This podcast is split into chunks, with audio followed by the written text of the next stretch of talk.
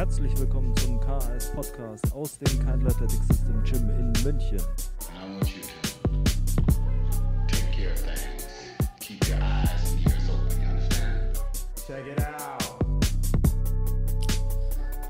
Einen wunderschönen guten Tag, äh, wo immer du auch zuhörst oder zusiehst. Mein Name ist Sebastian Keindl. Herzlich willkommen zum Kindle Athletic System Podcast. Zu einer Folge mit einem Herzensthema von mir, weil ich dieses Thema sehr oft mit Leuten bespreche und ähm, ich es als eigentlich essentiell betrachte, obwohl es überhaupt nichts direkt mit Training zu tun hat. Es ist kein technisches Thema, aber es ist grundlegend ähm, und es ist ein, ein zentraler Punkt, wenn es darum geht, und man erlebt das eben oft mit Trainees mit, ein äh, zentraler Punkt, wenn es darum geht, Fortschritt zu machen und ähm, Training richtig anzugehen und nicht am Training zu verzweifeln und glücklich zu werden mit dem Training. Und äh, wir haben hier ja mit zwei Gruppen primär zu tun.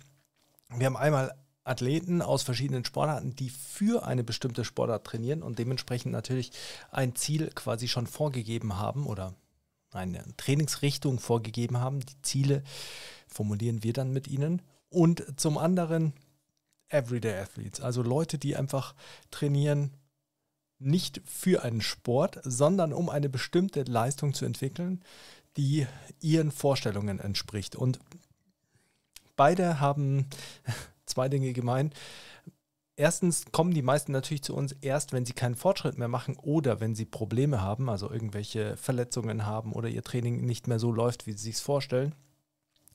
Und das Zweite, was sie äh, gemeinsam haben, ist, dass es oftmals ein Problem ist, den eigenen Anspruch zu formulieren oder richtig zu formulieren und zwar in unterschiedlichen Richtungen. Bei den Athleten ist es oft so, dass der eigene Anspruch sehr hoch ist, der eigene Anspruch an den Fortschritt, an das, was man erreichen möchte, an die Ziele sehr hoch ist und das ist wichtig und das fördern wir natürlich auch. Aber das Problem damit ist natürlich, dass es sehr schnell zu Frustration führen kann, dass man nicht den Fortschritt macht oder dass man die Ziele nicht so erreicht, wie man möchte. Und das ist dann natürlich etwas, was sehr schnell zu Frustration führt und auch äh, für viele Athleten, eigentlich für jeden Athleten irgendwann in der eigenen Karriere mal zu einem äh, Knackpunkt wird oder zu einem kritischen Punkt in der Athletenkarriere. Und bei den Everyday Athletes sehen wir das natürlich auch manchmal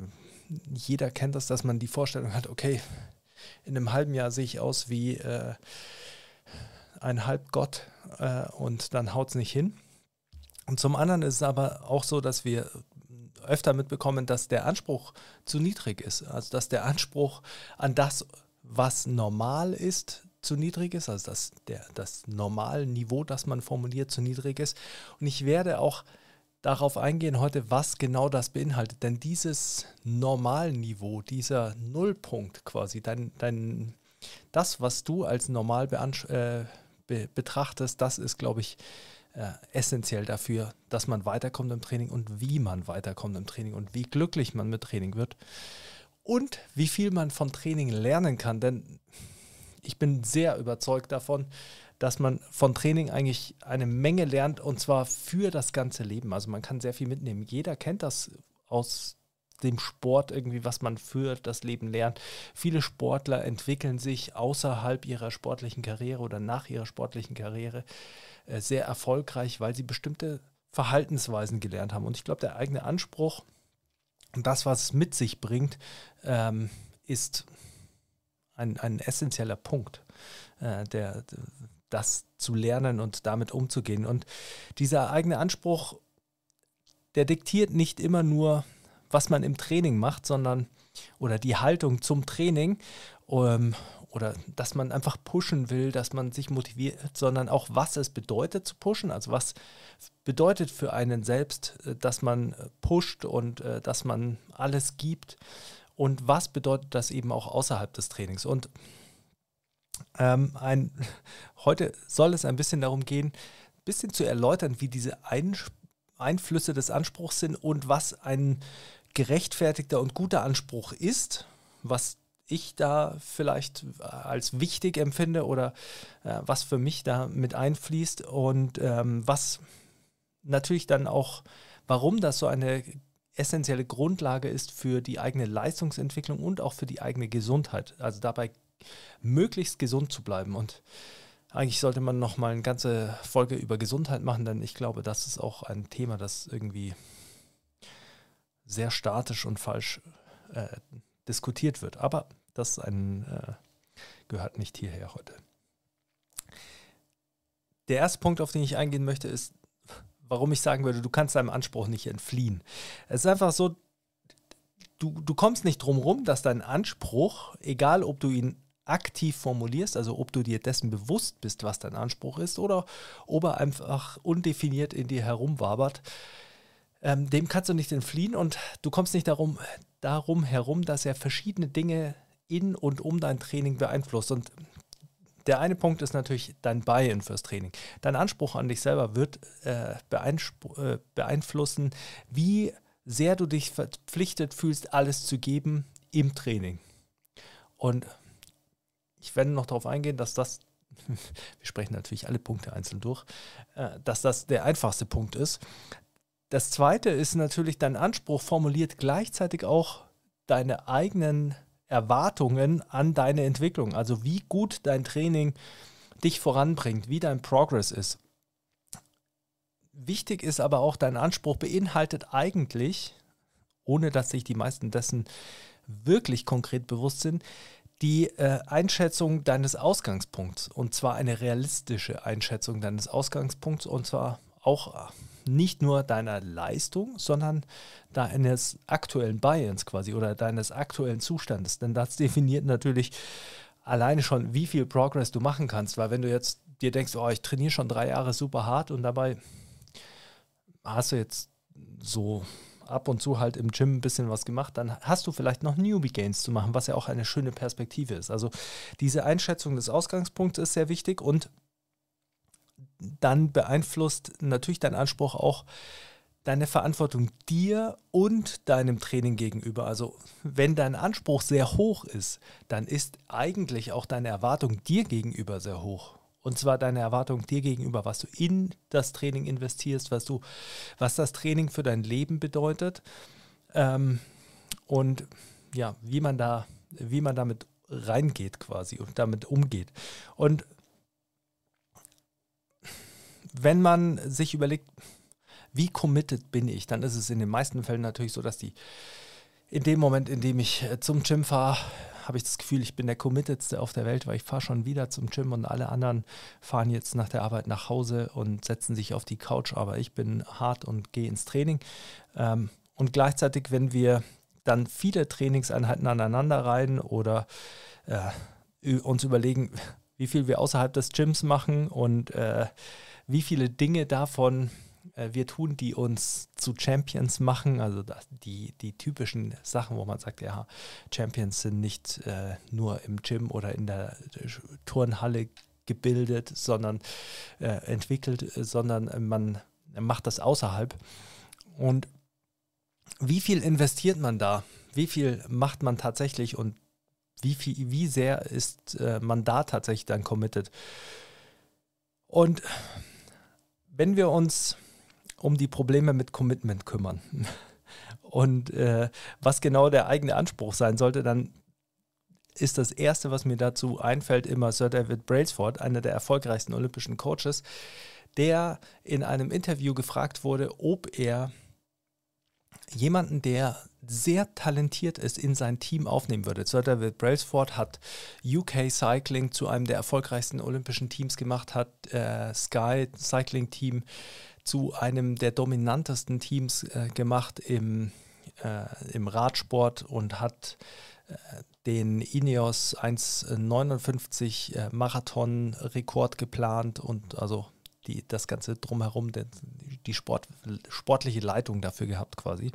Ein super interessanter Typ und der wurde das gefragt und er hat sehr viele sehr gewinnende Teams, also sehr erfolgreiche Teams äh, entwickelt und gebildet und äh, sich eben darum gekümmert, wie man ein Team entwickelt, wie man Leute entwickelt.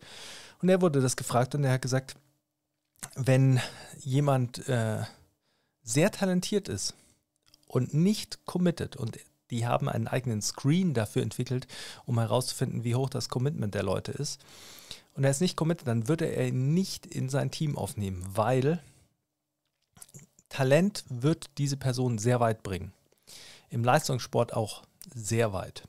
Aber an irgendeinem Punkt wird dieses Talent quasi nicht mehr reichen. An, diesen, an irgendeinem Punkt trifft man nur noch auf Leute, die ein ähnliches Niveau an Talent haben, aber die ein höheres Commitment haben. Und dann ist es nicht nur so, dass man keine Entwicklung mehr hat, sondern dass es einfach auch für diese Person sehr schwierig wird, weil man dann natürlich sehr stark frustriert ist, weil man gar nicht auf dem Weg die Tools vielleicht gelernt hat, die man bräuchte, und zwar jetzt nicht die technischen Tools, sondern die mentalen Tools, um mit diesen Situationen umzugehen, um zu wissen, was Commitment ist, was man alles investieren muss, um Fortschritt zu machen oder was andere auch schon früher investieren müssen.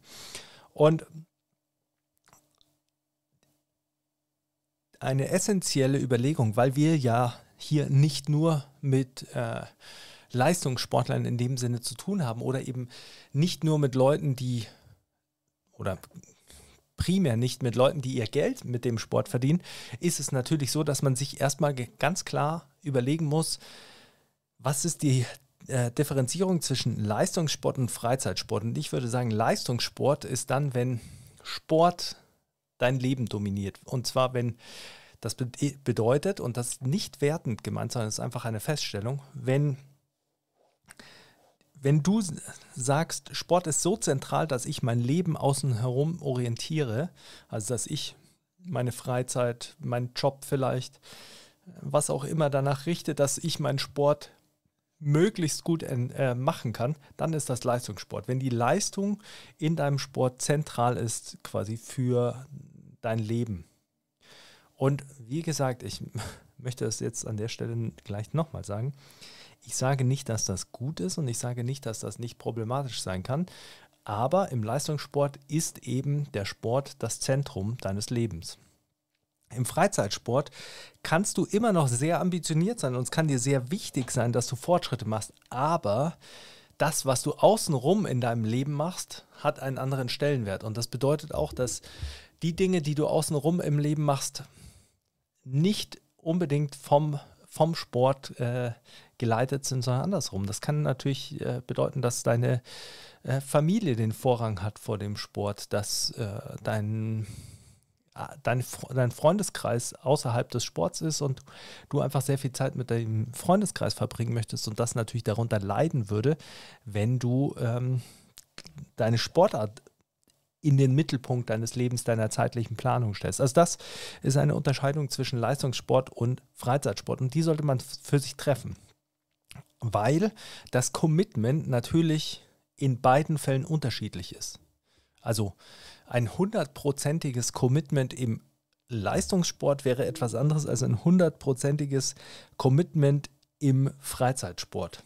Und das muss man sich vorher sehr klar überlegen wie diese, wie die, die, der Anspruch ist eben an, an das, was Sport für einen ist und damit eben, ob man Leistungssport oder Freizeitsport macht. Und man sollte das nicht irgendwie aus falschem Ehrgeiz falsch ähm, formulieren, denn das macht sehr unglücklich und das ist quasi die Grundlage für einen negativen Prozess. Es kann aber auch gleichzeitig einfach eine Grundlage für einen positiven Prozess sein und auch die Grundlage für einen viel besseren Fortschritt. Denn wenn meine Erwartungen zu dem passt, was ich äh, machen möchte und mein Anspruch an mich, mein Verhalten und mein Training zu dem passt, was äh, ich tatsächlich investiere, dann werde ich belohnt dafür. Und wenn wir hier eine Dissonanz haben, wenn das nicht zusammenpasst, also wenn ich entweder äh, denke, also in den meisten Fällen ist es so rum, ich denke, ich mache Leistungssport. Sport ist alles für mich, aber dann möchte ich darauf nicht verzichten, dann möchte ich das noch machen, dann möchte ich das noch machen. Dann habe ich quasi einen Streit um Ressourcen und dann werde ich nicht die Entwicklung im Sport machen, dann werde ich nicht die Entwicklung im Training machen, dann komme ich nicht so voran, dann bin ich andauernd frustriert, weil das Training nicht so läuft, wie es laufen sollte. Und das resultiert sehr oft auch in kleinen Verletzungen, weil ich natürlich einfach ein Regenerationsproblem habe. Ich versuche, wenn ich im Training bin, mir einen Booster reinzuhauen und Vollgas äh, mich abzuschießen. Aber danach äh, investiere ich eben nicht genauso viel in meine Regeneration, sondern äh, spiele dann äh, mit Freunden bis in die Nacht Playstation oder gehe feiern oder äh, keine Ahnung. Und dann habe ich natürlich einfach ein Regenerationsproblem. Wenn ich ein Regenerationsproblem habe, dann werden daraus sehr schnell nicht nur Leistungsprobleme, sondern irgendwann eben auch Verletzungen oder Wehwehchen. Und deshalb ist diese erste Überlegung des Commitments schon mal sehr wichtig. Und ähm, Einheiten, muss man auch sagen, sind nicht nur, oder das Ergebnis der Trainingseinheiten äh, kann man nicht nur einfach festmachen daran, wie viel Raps man gemacht hat, wie viel Sätze, wie viel Intensität, äh, all diese Daten quasi spiegeln nicht genau wieder oder können nicht genau prognostizieren, wie der Fortschritt ist. Und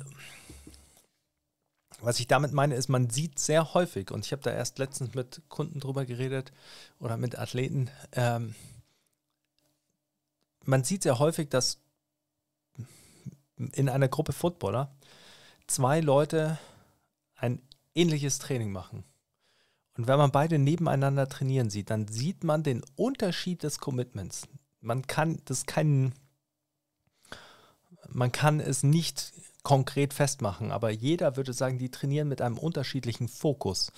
Und es ist nie wirklich, ich habe es noch nie erlebt, so gewesen, dass die Leute, bei denen man sieht, dass sie einen hohen Fokus und das ist eine Konzentration, das ist die Intention, mit der man Übungen ausführt, der Fokus darauf, die Satzzeiten, äh, die Pausenzeiten einzuhalten, pünktlich zum Training zu kommen, einfach die Wertschätzung des Ganzen und das Ganze gut auszuführen und nicht einfach nur durchzuführen, um dann rauszugehen und zu sagen, oh, ich habe meine Einheit wieder geschafft. Dieser unterschiedliche Fokus führt bei gleichem Training zu besserem Fortschritt. Und das ist, liegt eben natürlich, es gibt auch physiologische und neuromuskuläre äh, Grundlagen dafür, warum das so ist. Aber das bedeutet, die meisten Leute, die wenig aus ihrem Training rausbekommen, müssen sich auch fragen, nicht immer, das ist nicht immer äh, die, ich möchte hier jetzt nicht irgendwie sagen, die Trainees sind äh, schuld, wenn sie keinen Fortschritt machen, sondern die erste Frage sollte immer sein, mache ich das, was ich mache, wirklich gerne, wirklich mit hohem Anspruch an mich und wenn ich da bin, mache ich das dann fokussiert oder ziehe ich das einfach nur irgendwie durch, damit ich es einfach äh, abhaken kann. Und das war eine der ersten Beobachtungen, die ich gemacht habe im Fitnessstudio und dann auch bei meinen ersten Personal Trainings, warum ich dann zu der Zeit kein Personal Training mehr machen wollte, weil ich das Gefühl hatte, die Leute möchten sich da doch ein Gewissen einkaufen, möchten sich einfach jemanden einkaufen, der da ist, damit sie dann kommen müssen und damit sie dann ihr Training durchziehen und dann machen sie alles, was er ihnen sagt. Und wenn sie keinen Fortschritt machen, dann äh, können sie sagen, ja, ich habe alles gemacht, was der gesagt hat, äh, läuft bei mir einfach nicht. Und genauso, wenn man eben im Fitnessstudio ist und dann sieht man die Leute, die kommen und ihren Trainingsplan irgendwie durchziehen und dann äh, eine Stunde Cardio machen und dabei Fernsehen oder eine Stunde Cardio machen und dabei äh, Zeitung lesen, dann äh, habe ich mir gedacht, naja, hm, das kann nicht funktionieren. Und äh, natürlich funktioniert sowas auch nicht. Man wird nie Leute erleben, die das machen und irgendwie äh, mega Erfolg haben, sondern wenn man trainiert, dann sollte das Training fokussiert sein und dann sollte man verstehen, warum man es macht. Man sollte Bock drauf haben. Und das geht eben Hand in Hand. Und das hat sehr viel damit zu tun mit dem eigenen Anspruch an sich, dass man sagt, okay, ich mache das, ich möchte jetzt trainieren gehen, ich committe mich dazu. Und äh, ich äh, schaue, wohin ich kommen kann. Und das bringt mich zum nächsten Punkt, denn Sport ist unfair. Leistungssport ist unfair. Das Leben ist äh, sicherlich oft unfair. Und man sollte damit klarkommen, denn das ist die Grundlage, um glücklich zu sein. Und so komisch sich das anhört, aber ähm, Training ist eben abhängig vom Talent. Also wenn zwei Leute gleich viel reinstecken, mit gleichem äh, Commitment, dann bekommen sie das raus, was ihrem Talent entspricht. Und wenn ich weniger Talent habe als jemand andere, dann äh, jemand anderes, dann werde ich weniger Fortschritt machen. Dann werden, wird mein Outcome nicht so groß sein. Im Leistungssport, in, äh, wir werden auf, auf, Weltniveau niemanden finden, der nicht äh, mega talentiert ist für diese Sportart, der nicht bestimmte Voraussetzungen hat, die ihn oder sie zu einem äh, Top-Athleten machen. Und dementsprechend äh, kann man natürlich nicht mit reinem Willen und Commitment das erreichen, was äh, top talentierte Leute erreichen können. Aber, und das ist ein Riesenaber, denn das sollte eigentlich nicht demotivieren, sondern es sollte einen motivieren. Denn man kann wahnsinnig viel erreichen, wenn man einfach sich nicht an dem orientiert, was top talentierte Leute machen. Es ist einfach äh, ein, ein schwieriges Problem, wenn man sich extern orientiert an äh, dem, was die, die Leute mit den tollsten Körpern auf Instagram oder die besten Athleten, was die abreißen in ihrem Sport und dann irgendwie eben nicht das gleiche Talent hat und dann mit den eigentlich wahnsinnig guten Fortschritten, die man macht, nicht zufrieden ist, nur weil man nicht das Gleiche erreicht wie diese Leute. Man sollte ja immer sehen, wie viel Fortschritt habe ich gemacht, was habe ich alles gelernt auf dieser Reise des Sports in meinem Training, wie viele geile Trainingseinheiten hatte ich, die Spaß gemacht haben, die mich weitergebracht haben, die, mich, die für mich ein Ausgleich waren, die mich herausgefordert haben. Also man hat ja unheimlich viel Mehrwert und ähm, mein bestes Raw-Total waren 712,5 Kilo. War, ich habe leider, muss ich jetzt sagen, nie einen Raw-Wettkampf gemacht, auf den ich mich wirklich vorbereitet habe. Das war immer so ein bisschen einfach, machen wir halt mal. Ähm, und dieses Total wäre heute in der 105er Klasse echt, äh, ich weiß gar nicht, welcher, welcher Platz es auf einer DM wäre. Nicht gut. Und ich bin trotzdem stolz drauf. Ähm, ich würde sagen, für meine Verhältnisse war das ein äh, durchaus ganz gutes Total. Natürlich wäre vielleicht mehr drin gewesen, aber hätte, hätte Fahrradkette. Ähm, das ist äh, egal. Und das, wenn ich, für mich beinhaltet dieses Total ja nicht nur mein Ergebnis in Relation zu anderen, sondern das, was ich alles reingesteckt habe, das, äh, wo ich äh, wo ich hergekommen bin, wo den Weg von meiner ersten 200 Kilo Kniebeuge zu meiner ersten 250 Kilo Kniebeuge oder sowas. Ähm, die Tatsache, dass ich einen bayerischen Rekord im Bankdrücken äh, gemacht habe, obwohl ich ein echt nicht so guter Bankdrücker war. Lauter solche Sachen, also es gibt sehr viele schöne Sachen und sehr viele, die äh, mich sehr positiv stimmen und die ähm, mir auch immer Spaß gemacht haben und mich angetrieben haben am eigenen Progress, auch wenn der natürlich immer langsamer wird. Aber, und vielleicht bleibe ich da auch äh, mal gleich bei mir, um ein Beispiel zu geben. Sowas ist natürlich auch immer abhängig vom Zeitpunkt, an dem man trainiert. Ich habe mit äh, 29 im Prinzip Powerlifting angefangen kompetitiv und wollte in die Nationalmannschaft, in den Nationalkader und das hat dann auch geklappt. Dieses Ziel quasi äh, konnte ich erreichen und äh, natürlich äh, hätte ich mich dann aufregen können und mir denken können, ah, hätte ich früher angefangen, vielleicht hätte ich mehr erreichen können, aber das ist eben egal. Das ist ja, es stand nie zur Debatte. Ich habe spät an, äh, angefangen. Ich habe natürlich davor schon Krafttraining gemacht, aber jeder, der richtig trainiert hat, würde sagen, war kein richtiges Krafttraining. Ähm, und ich habe einfach nicht so viel investiert davor in mein Training, wie ich es dann getan habe. Und dieser, diese Tatsache, dass ich eben spät angefangen habe oder später, hat natürlich dazu geführt, dass es meine Leistung vielleicht eingeschränkt hat. Andererseits hat es auch dazu geführt, dass ich vielleicht schon mehr wusste, auf mich aufzupassen und äh, Verantwortung für mein Training zu übernehmen. Und genau auf den Punkt kommen wir dann auch noch. Und das führt natürlich immer an diesen Punkt, dass man sich überlegt, was für eine Entwicklung kannst du erwarten? Äh, wie, wie viel Prozent Bi? Sag mir doch mal, wie viel Prozent äh, Kraft kann ich in einem Jahr entwickeln? Oder wie viel Kilo Muskelmasse kann ich in einem Jahr draufpacken? Wie viel Fett kann ich in einem Jahr abnehmen? Das sind so Fragen, die ich ja auch bekomme und die mm, überall kursieren. Das sieht man ja auch immer wieder auf Social Media, auf YouTube, auf Instagram, äh, früher in allen Zeitschriften. Das kann man nicht sagen. Es gibt natürlich äh, Mittelwerte, die man äh, für Muskelaufbau nehmen kann, Mittelwerte, die man für Fettabnahme äh, nehmen kann, Mittelwerte, die man für ähm, Kraftsteigerungen nehmen kann. Aber mal ganz ehrlich, was interessieren dich eigentlich die Mittelwerte? Du willst es ja konkret für dich wissen. Und ich sage jetzt was, was super negativ klingt, aber das, die einzige Realität, die man weiß, ist, die Entwicklung wird abnehmend viel sein. Das bedeutet, zu Anfang äh, macht man gute Fortschritte und dann wird sie natürlich immer langsamer. Die Entwicklung ist immer nicht immer linear gebunden an das, was du reinsteckst. Du musst mehr investieren, um äh, dann weniger zu erreichen, je weiter du vorankommst. Und das klingt natürlich erstmal so, dass man sich denkt, ja, warum sollte ich es dann machen? Aber das Positive ist ja, jede Entwicklung ist ja mehr, als du jetzt schon hast. Also man, es ist eine Frage des, des Ausgangspunkts. Von wo betrachte ich das Ganze? Und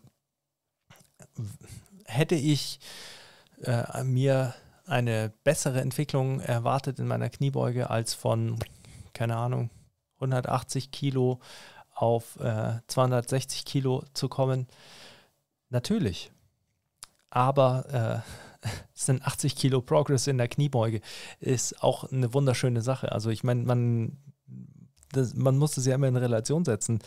Äh, wenn ich mich einfach nur darüber aufgeregt hätte, dass ich nicht so viel Fortschritt gemacht hätte, habe, dann hätte ich diese 80 Kilo vielleicht nicht erreicht. Und 80 Kilo sind mehr als ich vorher hatte, ist doch eine schöne Sache und darüber sollte man sich ja auch freuen. Und das ist natürlich immer so ein intraindividueller Vergleich, also ein Vergleich mit mir selbst und nicht mit anderen.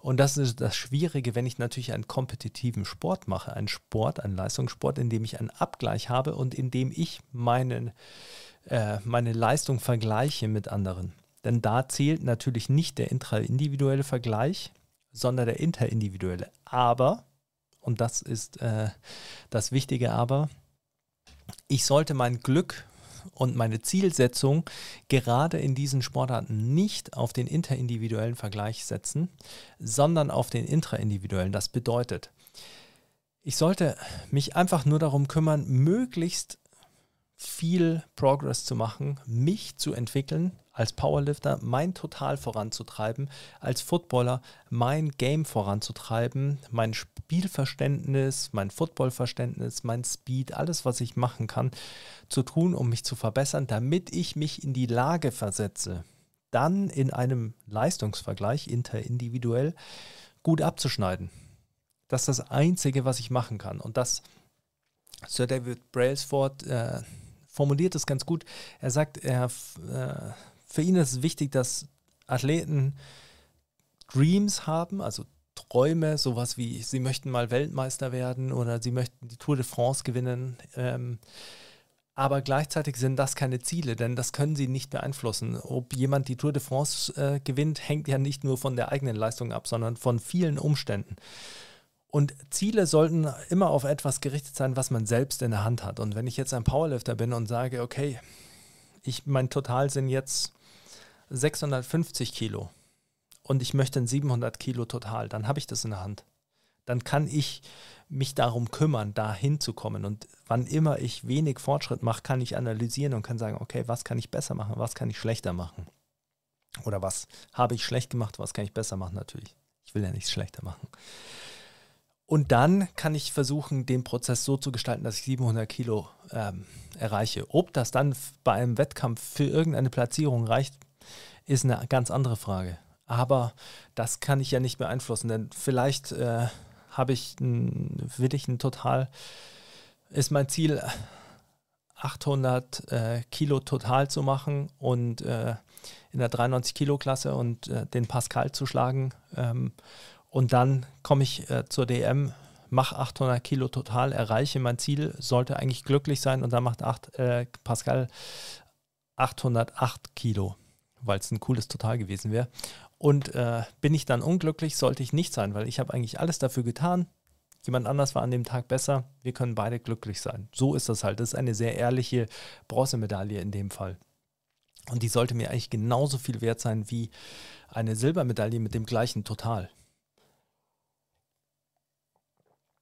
Und deshalb ist es so wichtig, eben zu sehen und sich zu fragen, was ist für mich genug Entwicklung, als dass es mir Freude bereitet und äh, dass der Mehrwert dessen, was ich tue, äh, die das überwiegt, was vielleicht andere als Opfer sehen würden oder als Dinge, die man aufgibt. Denn im Grunde genommen leben wir alle für Progress und für Spaß am Training. Wir, keiner lebt irgendwie für Resultate, sondern wir wollen Fortschritt machen. Und wenn wir Fortschritt spüren und merken, dass wir vorankommen und dann auch noch Spaß dabei haben, dann ist es ein schöner Prozess und dann ist es das, was Sport eigentlich sein sollte. Das bedeutet natürlich nicht, dass es äh, immer happy, happy, choo, choo ist, dass äh, jede Trainingseinheit Spaß macht und sowas. Das nicht, aber der Gesamtprozess sollte ein positiver sein. Und das motiviert natürlich auch und das hält das Ganze ja auch, das erhöht die Wahrscheinlichkeit, so muss man es formulieren, dass man innerhalb des Ganzen auch einen guten und einen möglichst optimalen Fortschritt generiert. Also dieses positive Umfeld und dieser positive Approach, ähm, ich glaube, das ist das, was viele Growth Mindset nennen. Ähm, das wäre der Nährboden für, einen, für eine gute Entwicklung und dafür auch, dass man das Maximum an individuellem Fortschritt rausholt. Und wenn man das eben rausholt, dann ist es egal, was der Mittelwert ist, den ich dir nennen könnte, den man an Fortschritt machen kann ähm, in Kraft pro Jahr. Eine, ein Zitat, das ich in äh, diesem Zusammenhang immer wieder sage, weil es bei mir so hängen geblieben ist und weil in dem Moment, in dem ich es erstmal gehört habe und ich habe es auf Englisch gehört, deshalb werde ich es auch auf Englisch sagen, ähm, war das für mich sofort die Erklärung für etwas, was äh, mich so, so lange schon äh, umhergetrieben hat, wenn man immer mit Leuten sich auseinandersetzt und eben genau das formulier zu, zu formulieren versucht, warum es schwierig ist, glücklich zu werden, wenn man den falschen Anspruch hat. Und das ist, Life is constant suffering. Und das ist ein Glaubensgrundsatz des Buddhismus und das the key to happiness, würde ich mal sagen. Und das klingt natürlich nicht so, denn wenn ich sage, das Leben ist äh, konstantes Leiden, dann klingt das in keinster Weise positiv. Dann klingt das so, dass man sich denkt, ja, okay, pff, wieso sollte man dann leben wollen?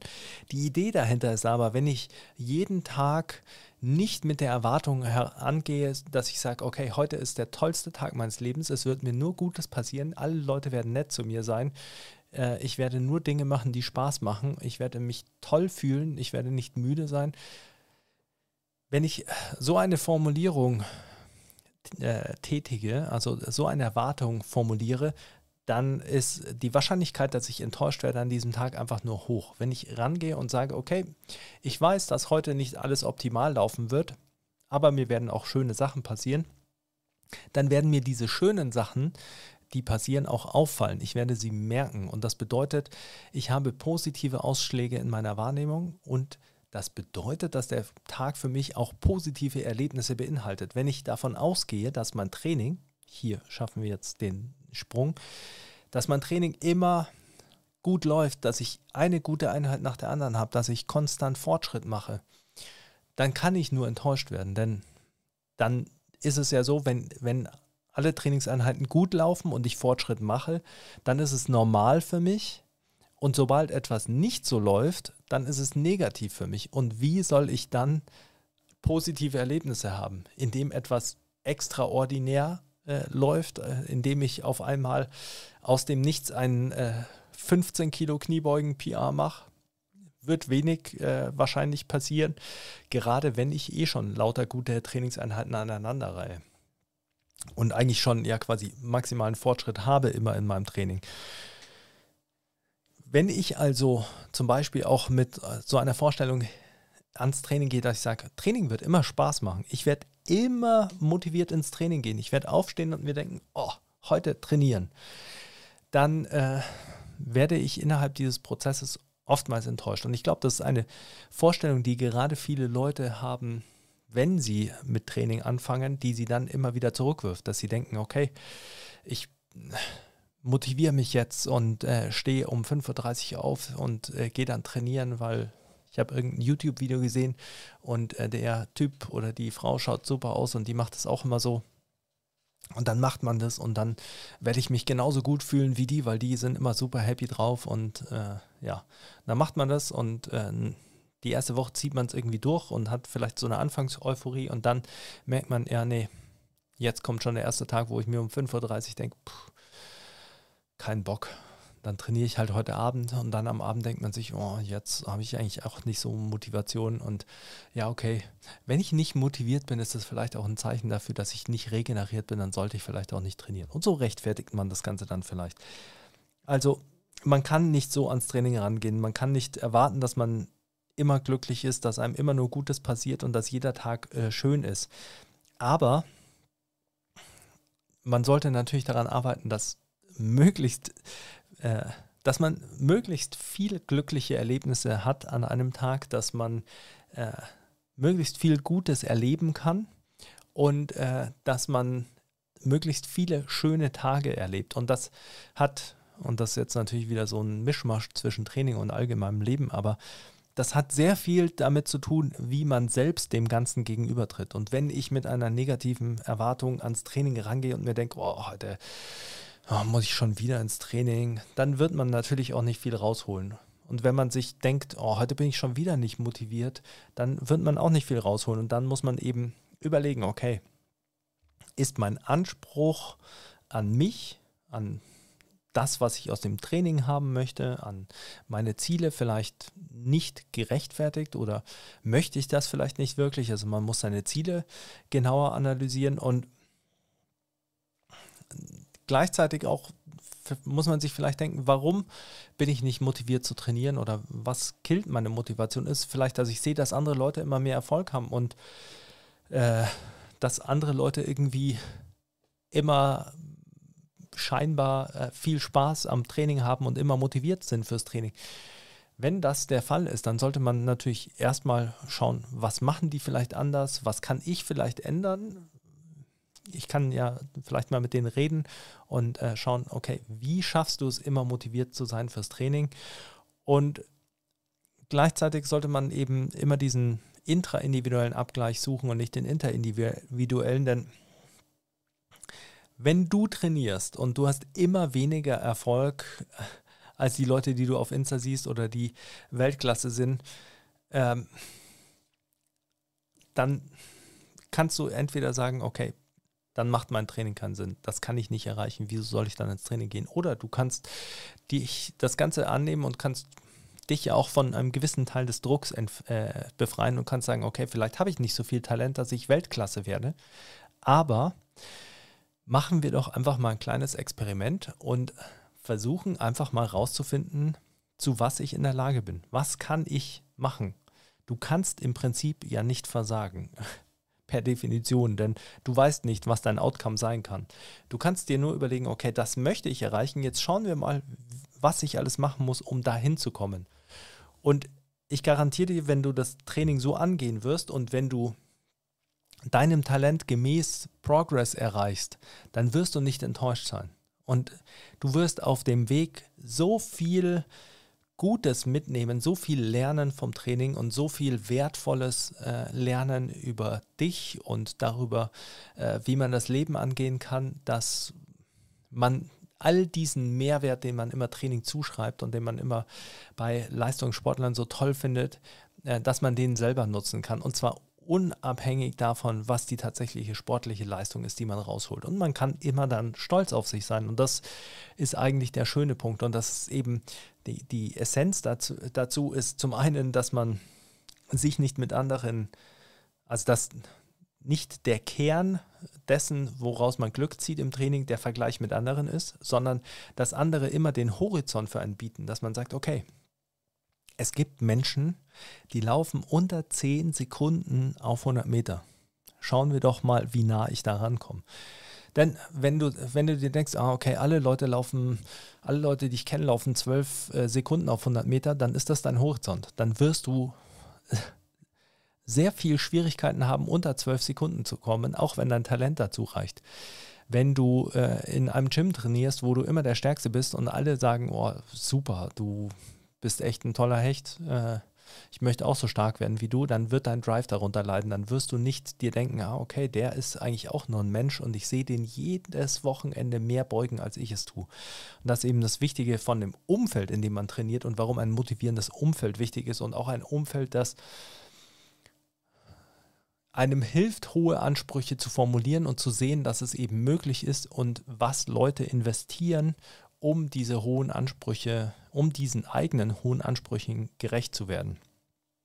Und das führt dann natürlich zu diesen typischen äh, Football- oder äh, College Strength and Conditioning Tafeln, wo dann draufsteht, äh, it takes no talent to uh, show up, be on time, train with focus, uh, sleep right, eat right, uh, treat yourself right. Ich weiß nicht genau, was da drauf steht, aber genau diese Punkte sind dann eben deine Schalter, die du nutzen kannst, die deinen Anspruch an dich quasi darstellen, dass du dir denkst, okay, egal wie viel Talent ich habe, um das Maximum aus meinem Talent rauszuholen, und das gilt ja auch für sehr talentierte Leute, muss ich das alles machen.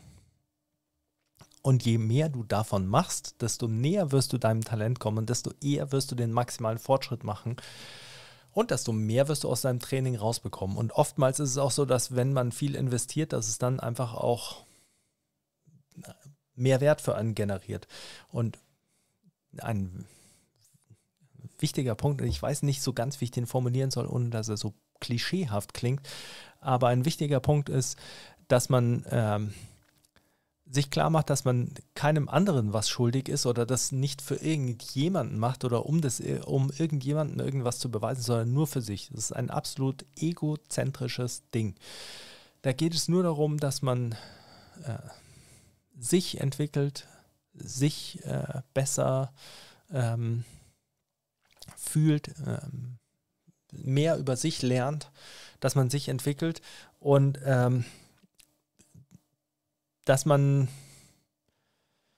dass man sich klar ist, dass die, der Wert dessen, äh, was man erreichen möchte, eigentlich nur daraus besteht, dass es in den meisten Fällen schwer zu erreichen ist. Das ist einfach, wenn ich definiere, dass es für mich etwas Besonderes, dann bedeutet es ja nur, dass nicht jeder kann.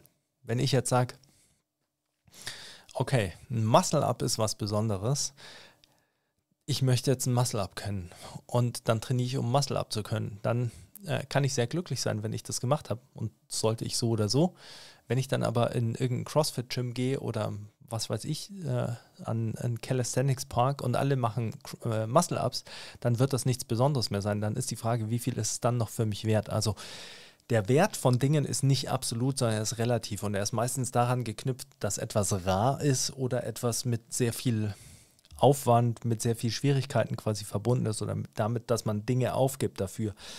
Und das Wichtige ist eben zu verstehen, dein PR ist genauso viel wert wie ein Weltrekord, wenn du genauso viel Commitment da reinsteckst. Denn wenn du, warum finden wir äh, Dokumentationen über Leistungssportler so toll? Weil diese Leute so getrieben davon sind, etwas zu verfolgen. Und äh, wir sind dann, äh, finden es unheimlich motivierend, wenn wir dann sehen, dass die noch nach dem Spiel nochmal eine Trainingseinheit machen oder vor dem Spiel nochmal trainieren und dass sie dann äh, nach einer verlorenen oder nach einer Saison ohne Titel, dass sie dann extra Motivation schöpfen und sich denken, jetzt muss ich härter an mir arbeiten. Und genau das ist eben der Punkt. Wenn man selbst viel investiert und äh, viel in den Prozess steckt, dann ähm, erwächst Wert daraus. Und das bedeutet nicht, dass jeder quasi äh, manisch äh, jetzt trainieren muss oder lauter Dinge aufgeben sollte. Ich denke nur, man braucht eine, das, ein gesundes Verhältnis dazu, dass man sagt, okay, manche Dinge muss ich aufgeben, wenn ich das erreichen will, was ich erreichen möchte und gleichzeitig eben auch, okay, manche Dinge sind mir vielleicht einfach viel wert Und äh, deshalb werde ich sie nicht aufgeben. Das bedeutet aber auch, mein Anspruch muss das widerspiegeln. Und das ähm, auch hier wieder vielleicht ein Beispiel, weil es für mich immer ein bisschen leichter ist, Geschichten von mir natürlich zu erzählen, als von Leuten, die hier trainieren, weil ich mich da immer so ein bisschen fühle, als würde ich äh, deren private Dinge äh, verraten. Aber ähm, als ich in die Nationalmannschaft wollte, war es ja auch so, musste ich halt einfach viel trainieren ich habe aber auch gleichzeitig natürlich das Gym und dadurch äh, muss ich früh arbeiten, muss spät arbeiten, konnte nicht so viel schlafen. Dann war mir klar, dass meine Regeneration eingeschränkt wird dadurch. Das hat dann äh, schon dazu geführt, dass ich mir gedacht habe, okay, dann muss ich gut essen, dann muss ich äh, mich darauf konzentrieren, da viel rauszuholen, dann muss ich äh, schauen, dass mein Training möglichst gut äh, läuft, äh, dass ich quasi viel dafür investiere, zu den Einheiten zu regenerieren. Äh, ich muss schauen, dass ich keinen äh, oder wenig Alkohol trinke, dass ich am Wochenende viel schlafe. Das bedeutet natürlich, dass man einfach Einschränkungen in anderen Bereichen auf sich nimmt, um das eben zu realisieren, was man dann erreichen möchte. Und ich hätte entweder, also meine Entscheidung war eben, dass mir das das wert ist. Also für mich war der Wert dessen, was ich erreichen möchte, so hoch, dass ich darauf verzichten wollte. Oder es dann eben kein Verzicht ist, sondern eine Notwendigkeit. Gleichzeitig hätte ich äh, gesagt, okay, ich will das nicht, ich möchte einfach äh, beim Training einfach auch nur Spaß haben und trainieren, äh, wie es mir passt. Und äh, am Wochenende möchte ich äh, feiern gehen oder sowas. Ähm, dann wäre das vollkommen legitim. Dann hätte ich mir nur einfach klar darüber sein müssen, dass das nicht passt zu den Zielen, die ich haben möchte. Denn sonst bin ich natürlich frustriert, dass ich die Ziele dann nicht erreiche. Und so kann ich sagen, okay, ich habe alles dafür getan. Wenn ich die Ziele nicht erreiche, dann weiß ich eben, okay, das waren meine Möglichkeiten. Bis dahin konnte ich kommen. Hätte vielleicht andere Dinge besser machen können, aber also so ist dieser Abgleich, den man eben mit sich, denke ich, machen sollte, damit man nicht frustriert ist, damit man eben nicht ähm, nicht unrealistische Ansprüche erwartet. Und das ist das gleiche mit Diäten. Wenn ich abnehmen will und ich will irgendwie ein Sixpack, dann ist die Notwendigkeit für mich wahrscheinlich, dass ich akzeptiere, dass Süßigkeiten und Chips und Eis und äh, Kuchen eine Ausnahme sind und nicht die Regel. Und dass ich, dass das einfach nichts bedeutet, okay, ich kann jeden Tag ein Stück Kuchen essen und äh, trotzdem dahin kommen. Und wenn ich dann äh, äh, sage, ich esse keinen Kuchen jeden Tag, dann äh, ist es, äh, dann denke ich mir, mein Leben ist nichts mehr wert und sobald ich ein Sixpack habe, esse ich wieder Kuchen, sondern ich muss natürlich sehen, okay, das ist halt quasi, das ist ein Teil dessen, was ich erreichen möchte. Ein Teil dessen, was ich erreichen möchte, ist auszusehen wie der Basti, der nicht jeden Tag ein Stück Kuchen isst. So meine ich das. Das gehört dann einfach zusammen. Und dann ist es auch kein Verzicht mehr, sondern man sagt, okay, das ist ein Teil dessen, was ich möchte. So wie wenn man eben ein Spitzen-Powerlifter werden will, dann ist ein Teil dessen, dass man sagt, okay, dann trainiere ich halt die nächsten, äh, keine Ahnung, wenn man sich das denken würde, wenn man anfängt, die nächsten zehn Jahre und äh, werde einfach die nächsten zehn Jahre Powerlifting trainieren viermal die Woche oder was weiß ich. Und äh, mein Leben wird sich darum drehen. Das ist eine Notwendigkeit. Und wenn ich mir dann auf dem Weg denke, wow, das ist mir nicht wert, ich möchte andere Dinge, dann ist das auch vollkommen legitim. Aber dann darf man natürlich sich nicht darüber ärgern, dass man dann äh, nicht ein Top-Powerlifter wird. Also das sind, glaube ich, das ist immer dieser Punkt mit, der, mit dem Anspruch, den man formuliert, an die eigenen Ziele, an sich, an das, was man im Leben haben will und der muss irgendwie Konkurrenz sein, damit man glücklich wird. Und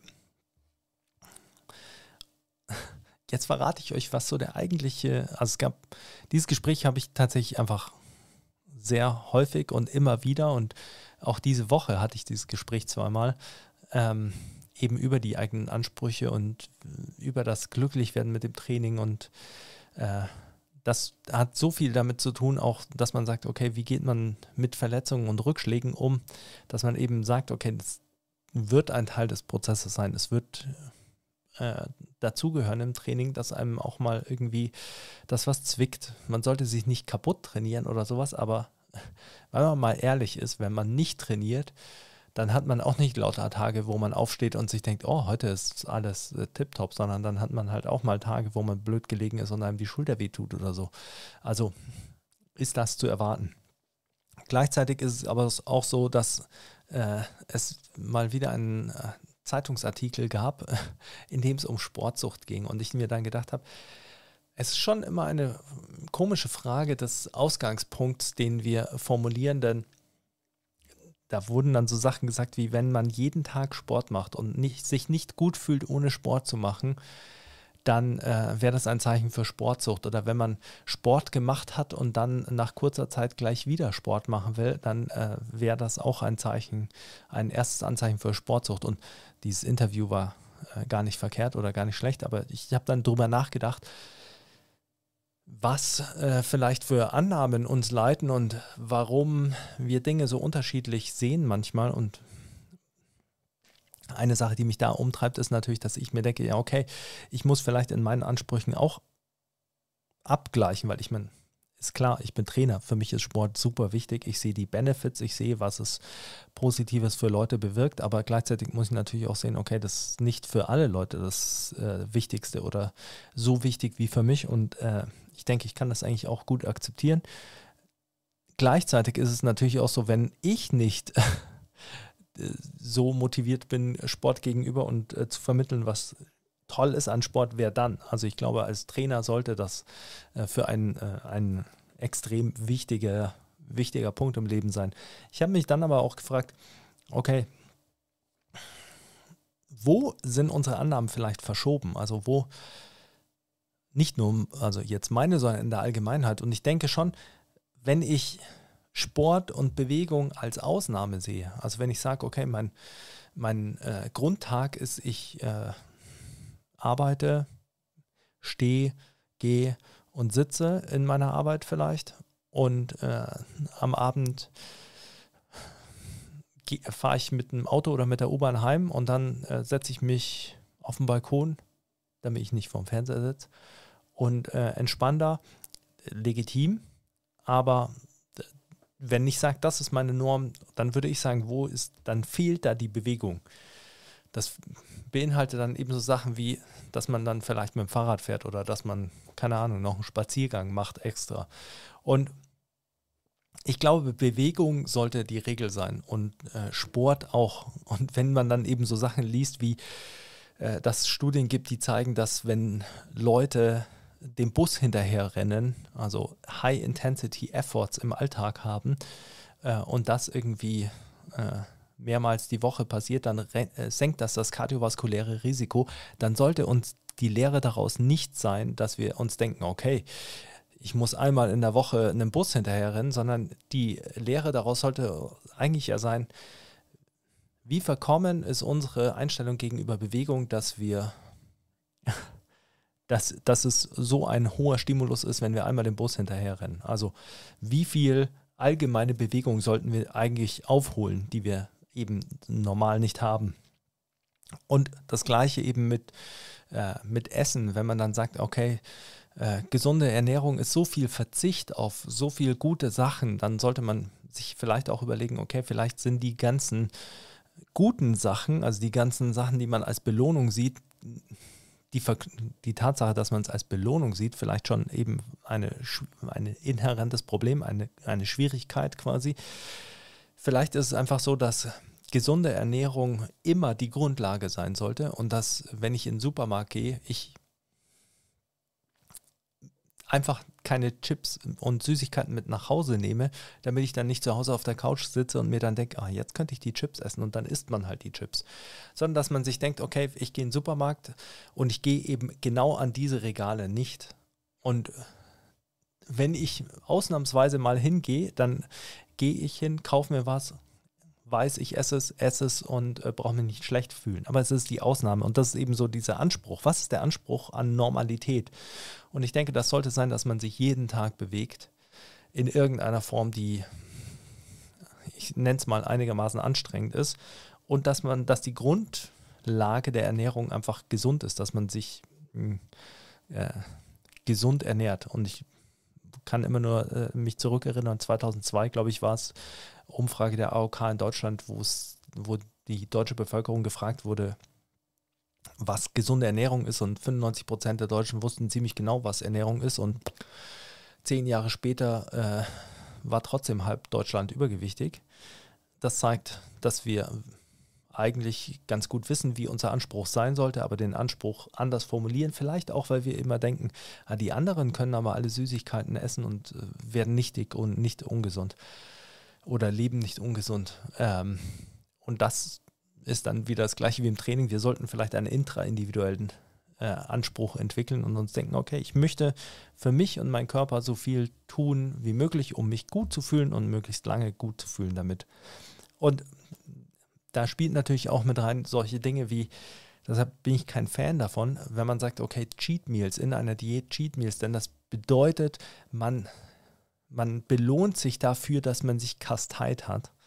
Und das bedeutet natürlich, dass es eine, eine, eine, eine Verschiebung gibt äh, zwischen dem eigenen Anspruch, äh, was man eigentlich will, und dem, was man dafür investieren muss. Und dann, wenn ich das die ganze Zeit als Verzicht sehe, dann wird das nicht äh, langfristig auf, aufrechtzuerhalten sein.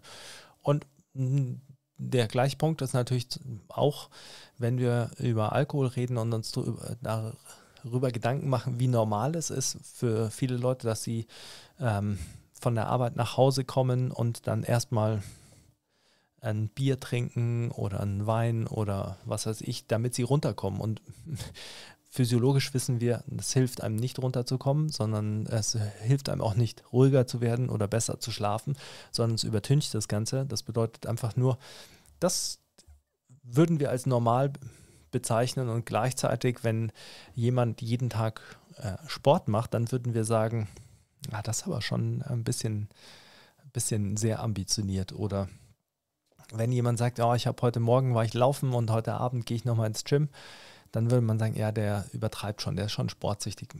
Da denke ich mir, da ist es immer eine feine Linie und die Expertin in dem Interview hat, das, hat diese feine Linie eigentlich auch gut formuliert. Die wurde natürlich, würde ich sagen, nicht so rausgekehrt, aber ich glaube, man sollte immer einen gesunden Abgleich haben zwischen dem eigenen Anspruch an sich, an das Training, an die eigenen Verhaltensweisen und dem, was man rausbekommt und äh, rausbekommen will.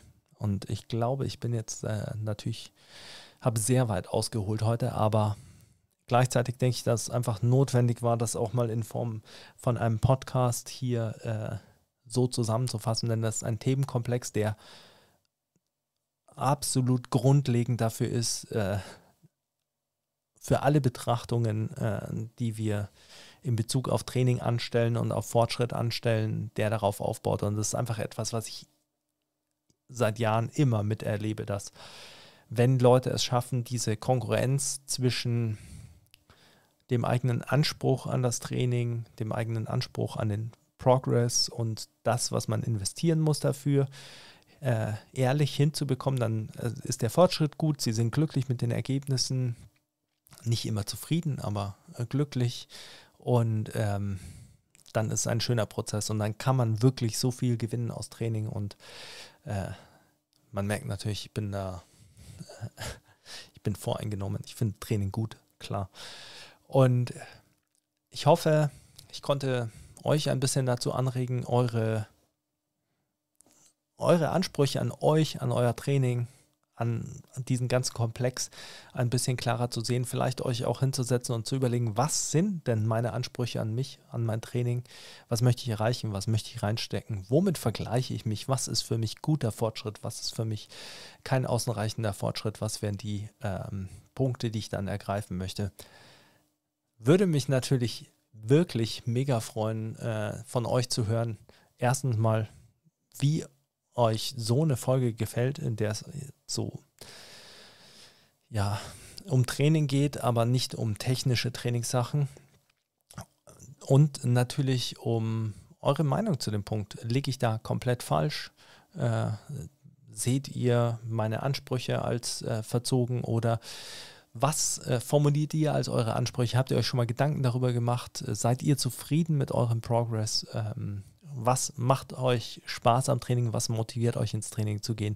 Also haut's in die Kommentare, lasst mich wissen, ist wirklich äh, immer schön von euch zu hören. Und an dieser Stelle nochmal, die letzte Folge haben zwar nicht so viele angeschaut und angehört, aber ich habe äh, mega viele direkte Messages bekommen, die äh, positivstes Feedback waren und es freut mich total. Jede einzelne Nachricht äh, einfach immer und äh, ich hoffe, es läuft weiter so. Ich wünsche euch wahnsinnig guten Progress, viel Spaß im Training, viele motivierte Einheiten und natürlich äh, viele schöne Tage. Nicht, dass ihr jetzt denkt, ich äh, bin ein negativer Mensch und wünsche euch allen schlechte Tage oder denke, man sollte immer pessimistisch in die Tage gehen. Überhaupt nicht. In diesem Sinne, Butter sei mit euch. Äh, gutes Training, PRs. Ballern. Ich bin raus. Adios.